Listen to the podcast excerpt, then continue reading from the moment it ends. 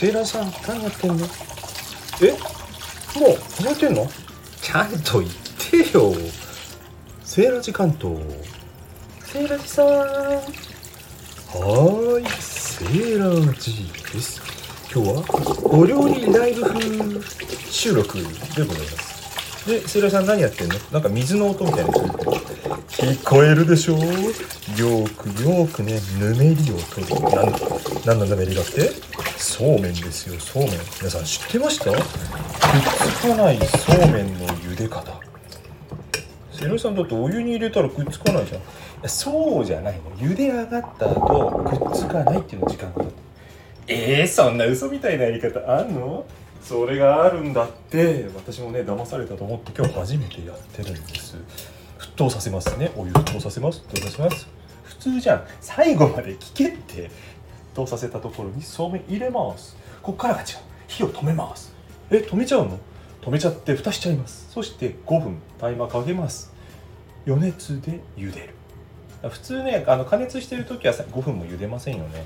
ところがこれ余熱で火止めて5分放置するんですって。あセイラジさんの好きな放置プレイ。うるさいな。でそれで揚げた後よくよくね水でね、えー、すすぐぬえめりを取る。しっかり取る。それがポイントだそうですそして仕上げたそうめんはね時間が経ってくっつかないって言うんですよ。このぬめりを取るっていうのが大事なのとあとこの余熱で調理するっていうのが大事みたいですね。で、せいらさん今日はそれどうするの？はい、よくぞ聞いていただきました。今日はですね、これパク完全なパクリなんですけども、えー、そうめんチャンプルーを作ります。カラッカラに炒めた油揚げですね。この聞いてくださいとこれねフライパンでカラッカラ。これと今茹でたそうめん。そしてピーマンですね。ピーマンを、えー、炒めます。ごま油。ピーマンだけね。このピーマン3色きれいにね彩りきれいに作りましたよ。このピーマンを炒めます。炒めます。炒めますはい。じゃじゃん。音入るかしらね。ちょっとこういう調理ライブとかねやったことないんですけどね、えー、何事もチャレンジということでですね、えー、スタイフをやるようになったとかですねなんかとりあえずやってみようっていうことが増えたような気がします皆さんいかがですかなんかスタイフってこういう勢いがあるんですよね。ということで今何をするかというとピーマンを炒めてもこのねそうめんチャンプルすごい至ってシンプルでなんとピーマン炒めてさっきカラッカラにした油揚げあの千切りにしてね千切りっていうのなんで細切りか。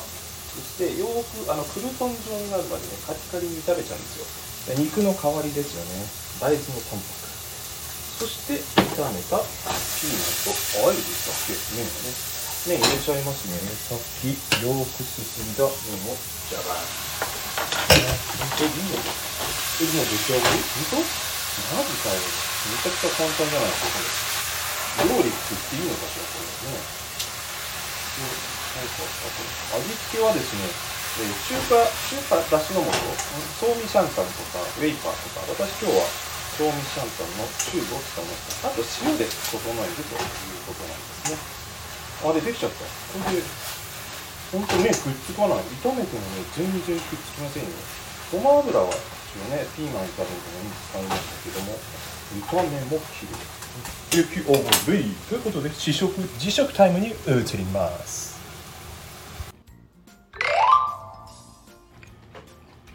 あれ聖来さん食べてるし。あれ？あそっか。実食するとか言って録音するの忘れて食べてました。世辞をありがとう教えてくれて。では実食改めてさせていただきます。このね麺が本当に油も絡んでるんですけど本当ねくっつかない。炒めてもね。うん。柔らかい。麺がツルツル。そしてこのねこのグルトンのようにカラカラになったね。この油揚げがまたいい感じですね。うん。カリッカリのねサクサク感とこのちょっと淡白なね、えー、油はしっかりねもうカリカリになってるんで抜けてる感じのねいい感じの油揚げ。油揚げも簡単なんですよ。これ油敷かないでねフライパンで空入りするだけですからね。